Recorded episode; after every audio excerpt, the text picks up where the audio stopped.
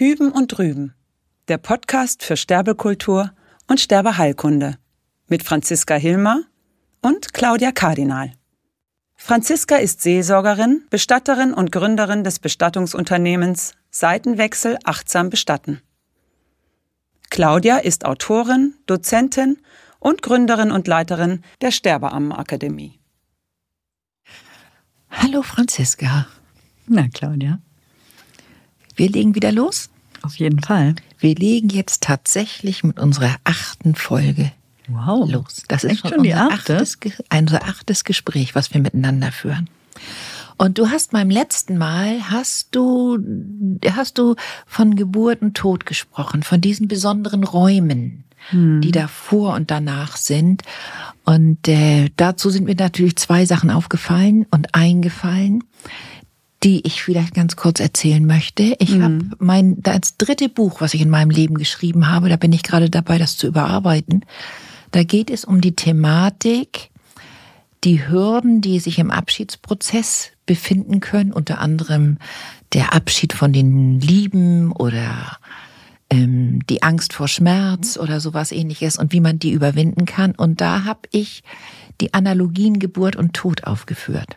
Du kannst tatsächlich zu dem, zu, zu jedem einzelnen Schritt und Step kannst du im Grunde genommen die Geburt mit ranziehen. Und insofern ist zum Beispiel eine Bestattung, kannst du vergleichen mit einer Taufe. Eine Taufe, bei einer Taufe geht es darum, einen neugeborenen Menschen in die Gesellschaft einzuführen. Absolut. Ein öffentliches Event. Und bei einer Bestattung geht es darum, einen verstorbenen Menschen aus der Gemeinschaft auszuführen. Zu entlassen. Genau. Also so Genau. kann man zum Beispiel auch, so eine drastische Analogie wäre zum Beispiel auch, wenn ich jetzt das kontrollieren wollte, weil wir können ja, Geburt, ich nenne es immer so, Geburt und Tod hat andere Zeiten, das kann man nicht kontrollieren. Es gibt nur zwei Möglichkeiten, wie wir es kontrollieren könnten. Bei der Geburt wäre das der Kaiserschnitt, wo es heißt, heute Nachmittag um vier hast du dein Kind. Und beim Tod wäre es aktive Sterbehilfe. Dann kannst du den. Zeitpunkt Absolut. bestimmen. Und das heißt, auch da entsprechen sich diese Momente. Naja, es gibt ja von Gandhi dieses schöne Zitat, Geburt und Tod sind nicht zweierlei Zustände, sie, sondern sie sind zwei Aspekte des Selbstbestands. Und das ist ja im Genau. Grunde genau dieses Thema. Ne? Ich ich Thema. gehe ja sogar so weit zu vermuten, und das würde ich jetzt auch als Frage an dich stellen, denn du hast ja diesen Begriff der Sterbeheilkunde geprägt und da freue ich mich auch schon drauf, dass wir das auch noch mal so ein bisschen unter die Lupe nehmen können. Ist nicht, sind nicht diese neun Monate, die man ähm, das Kind austrägt, ist das nicht im Grunde genommen auch schon der Prozess, auch wenn man es vielleicht nicht immer merkt, aber dass diese neun Monate eigentlich schon die Vorbereitung sind auf das Sterben? Die Frage, die Frage habe ich oft. Ja. Und zwar kann ich, habe ich manchmal, wenn ich mir, wenn ich mit Trauernden arbeite und ich sage, bring mal Fotos mit. Fotos aus den letzten Monaten. Und dann manchmal fällt es mir auf, dass du das Gefühl hast, dass die Person, die dann gestorben ist, auch wenn es ein plötzlich, ganz plötzlicher Tod war, als ob die gar nicht mehr richtig da ist, als ob die durch die Wände schon guckt. Ganz eigenartig. Und das sind Aspekte von der, von der, Geburtsheilkunde wissen wir, 40 Wochen und so weiter. Und dann gehen die Wehen los und so. Beim Sterben wissen wir so viel gar nicht. Genau. Das macht sich hinterher erst klar, wo jemand plötzlich systematisch in den letzten Monaten äh, alle Freunde nochmal besucht hat. Als ob der sozusagen seinen Abschied Stück für Stück zelebriert hat, obwohl noch gar nicht klar war, was passiert. Ohne eine schwere Krankheit im Hintergrund. Und ich habe, was diese Mysterien angeht, ich glaube, dass, ich glaube tatsächlich, Geburt und Tod sind die beiden Punkte, die beiden Eckpunkte, die uns als Gesellschaft ein bisschen innehalten lassen können. Wir werden, wenn es um neugeborene Kinder geht, wenn es um Sterbende geht, da werden wir alle ein bisschen ruhiger, damit wollen wir nicht so viel zu tun haben. Da haben wir in den letzten Folgen auch drüber gesprochen, über dieses große Tabu, am besten schnell weg und verstecken. Ich habe vor Jahren mal in meinem allerersten Buch Trauerheilung habe ich eine Geschichte geschrieben, die finde ich heute immer noch toll. Die heißt Das Haus des Lebens. Und zwar geht die Geschichte folgendermaßen. Das ich, ich erzähle die mal ganz kurz nur, ne? Das heißt, du gehst im Grunde genommen, du gehst die Straßen entlang in deinem gewohnten Gebiet und kommst an einer Litfaßsäule vorbei und da ist ein ganz großes Plakat und da steht, Sie sind ganz herzlich eingeladen. Sie sind eingeladen ins Haus des Lebens, das hat unendlich viele Zimmer. Und hier steppt der Papst und tobt der Bär. Hier können Sie, je nach Flügel, in welchem Sie geboren werden, können Sie tun und lassen, was Sie wollen, mehr oder weniger. Wenn Sie Glück haben, werden Sie freudig empfangen. Und bitte bestellen Sie Ihr Kostüm. Dieses Kostüm ist aus ganz besonderem Material.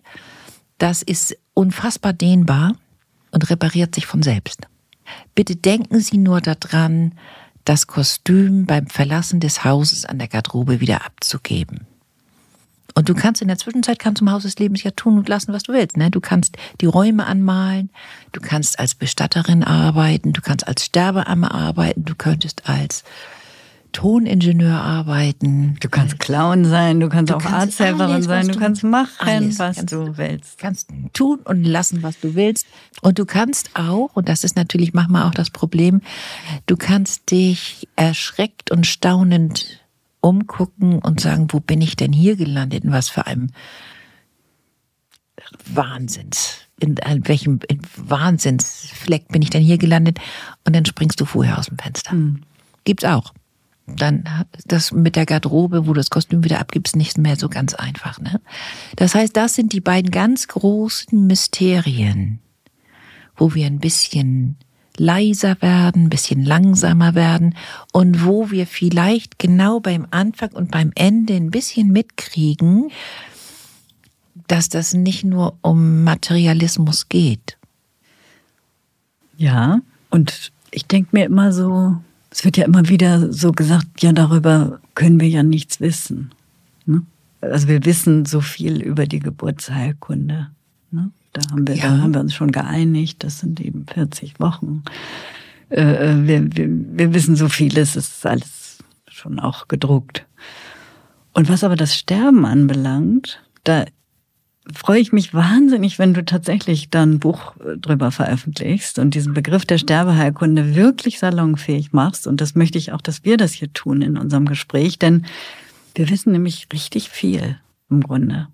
Ne? Wir sind bloß, äh, sind die meisten Menschen, weil sie sich so wahnsinnig scheuen davor, sind sie nicht gewillt, daraus eine ablesbare äh, sozusagen Gesetzmäßigkeit zu machen. Ja, was weiß ich, dass zum Beispiel der Sterbende auf seinem Totenbett oftmals äh, als alter Mensch den Finger hebt und also die die Hände hebt und da oben hin zeigt und anfängt irgendwas Bin schon grad- zu fantasieren. bin gerade innerlich ganz doll damit beschäftigt. Mich hat neulich eine Frau, die einen alten sterbenden Freund begleitet, hat die gesagt, was ist denn das eigentlich? Was passiert denn eigentlich beim Sterben? Und dann habe ich ihr gesagt, und das ist mir als erstes eingefallen, ein Text von Josef Eichendorff aus einem Lied, das heißt, mich brennt's in meinen Reiseschuhen. Ein ganz schönes Lied. Ne? Ganz schönes Lied. Und da heißt es in einer Strophe, es hebt das Dach sich von dem Haus und die Kulissen rühren. Und das ist das Bild dafür, dass die Realitäten verschwimmen. Und dann ist es so, dass Sterbende etwas, würde ich das sagen, etwas erleben, was nur sie erleben, was die anderen gar nicht mitkriegen. Das heißt, ich habe so eine schöne Geschichte gehabt von einem, von einem Sterbegefährten, der hat einen Mann begleitet, der im Sterben war über lange, lange Zeit. Der war sehr schwer erkrankt und er hat ihn immer einmal in der Woche besucht. Und dann kommt er hin und hat Kuchen mitgebracht und setzt sich hin und dann sagt derjenige zu ihm, nee, nee, nicht da auf den Sessel. Da sitzt mein Bruder. Und der Bruder war aber schon seit 15 Jahren tot. Und zum Schluss, das finde ich wunderschön, hat der Sterbegefährte drei Stück Kuchen mitgebracht. Sehr ist schön. großartig. Das ist toll, ja, großartig. Und, ne? Wirklich, super. Und das heißt, die Kulissen rühren, es verschwimmen die Realitäten. Und äh, bei Kindern würde man sagen, bei Kindern ist es oftmals so auch, dass die Realitäten verschwimmen. Dann haben die imaginäre Spielkameraden. Das heißt, die kriegen was mit, was wir, wo wir sagen würden, wir sind doch auf dem Boden der Tatsachen. Das stimmt. Es gibt doch gar keine Aliens unterm Bett und Krokodile auch nicht. So. Das heißt, es könnte aber sein, dass das Kind in einer anderen Realität ist. Und ein Kind nimmt, wie würde ich das sagen? Ein Kind nimmt noch etwas wahr und sagt es schon. Und ein Sterbender, für den die Realitäten verschwimmen, nimmt, nimmt etwas wahr, nimmt schon etwas wahr Mhm, und sagt es uns noch. Genau. Und dann könnte es sein, dass wir eine ganze Menge mehr mitkriegen. Aber wir müssten uns dazu darauf einlassen oder die Möglichkeit zulassen, dass es vielleicht vor dem ersten Atemzug und nach dem letzten Atemzug noch etwas gibt. Richtig. Sagt ja so schön Hesse, ne? In seinem Stufengedicht, was ja jeder irgendwie kennt und Ja. was eigentlich abgenudelt ist, aber was einfach immer noch wunderschön ist. Und in der letzten Strophe sagt er, es wird vielleicht auch noch die Todesstunde uns neuen Räumen jung entgegensenden. Ja? Ja. Jung entgegensenden. Genau. Nicht nur, dass er, dass er vermutet, da kommen neue Räume, sondern wir, wir, und das ist zum Beispiel ein Phänomen, wir verjüngen uns nämlich im Tode. Ja. Das heißt, wenn wir auf den Tod zugehen, es ist ein interessantes Phänomen, dass der alte Mensch immer jünger aussieht, je näher er an, den, an, an die Schwelle kommt. Und das Kind sieht immer älter aus, je, je näher es an die Schwelle kommt. Da gibt es ein zauberhaftes Buch, ich weiß nicht, ob es vergriffen ist oder nicht, von Walter Scheels. Neugeboren, Mhm. Ja, ja, altgeboren. ja, das ist ja der, den habe ich auch mal kennengelernt Ja. tatsächlich. Ihn und seine Frau, seine ja sehr viel jüngere Frau. Sie hat die Texte gemacht und er hat äh, fotografiert. Und es war ja eines überhaupt der ersten oder das er der erste Bildband, wo äh, Tote sozusagen wo salonfähig gemacht werden, haben sich viele empört drüber. Äh, Das ist schon das zweite Buch, ne? Dann das erste Buch, da hat er die Hände von Neugeborenen und Ach die ja, Hände stimmt, von alten gab's so Menschen. vor, ja, ja. Und das ist großartig. Ganz, aber ganz Hände sind großartig. natürlich noch, da kann man ja noch sagen, okay, das geht, aber über dieses Buch haben sich ja viele empört. Wie kann man das machen? Ne? Genauso wie für mich ist, ich meine, als Bestatter, das weiß ich auch von anderen Kollegen, man hat das ganze Handy ist voll mit äh, äh, Verstorbenen, die da abgebildet sind. Ja. Ne? Ja. Und für mich ist das nichts Verwerfliches, dass man das fotografiert.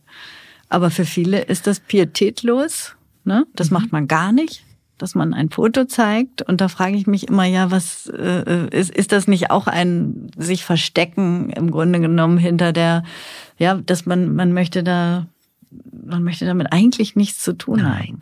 Ne? Wir werden immer wieder am Tabu landen. Ist natürlich auch nicht schön, ne, wenn man jetzt nur sozusagen das Einzige, was man bekommt, ist ein Abbild des Verstorbenen und man ist aber gar nicht im Prozess drin. Dann ist es tatsächlich, finde ich auch äh, Ja, finde ich zweifelhaft. Dann finde ich auch nicht schön, dass man das jetzt alles rumschickt.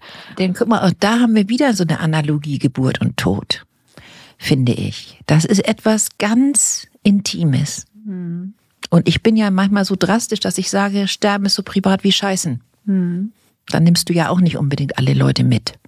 Das heißt, da hat es auch tatsächlich mit ein bisschen Achtung und Fürsorge und Achtung der Würde meines Gegenübers. Damit hat es zu tun, und zwar in beiden Fällen. Ich gebe dir vollkommen recht. Ne? Nur Tote ablichten, das könnte auch wie im Zoobesuch sein. Genau. Ne? Sensation mitbekommen. Und gleichzeitig, was fand ich so schön, wie du gesagt hast, die Verjüngung im Tod. Und dazu müssen wir wahrscheinlich auch mit einem weiteren Blick hingucken, denn ich bin sehr damit beschäftigt, auch im Rahmen von Sterbeheilkunde, was passiert eigentlich da? Das, was scheinbar weniger wird, wird das tatsächlich weniger? Ich bin mittlerweile im Zweifel.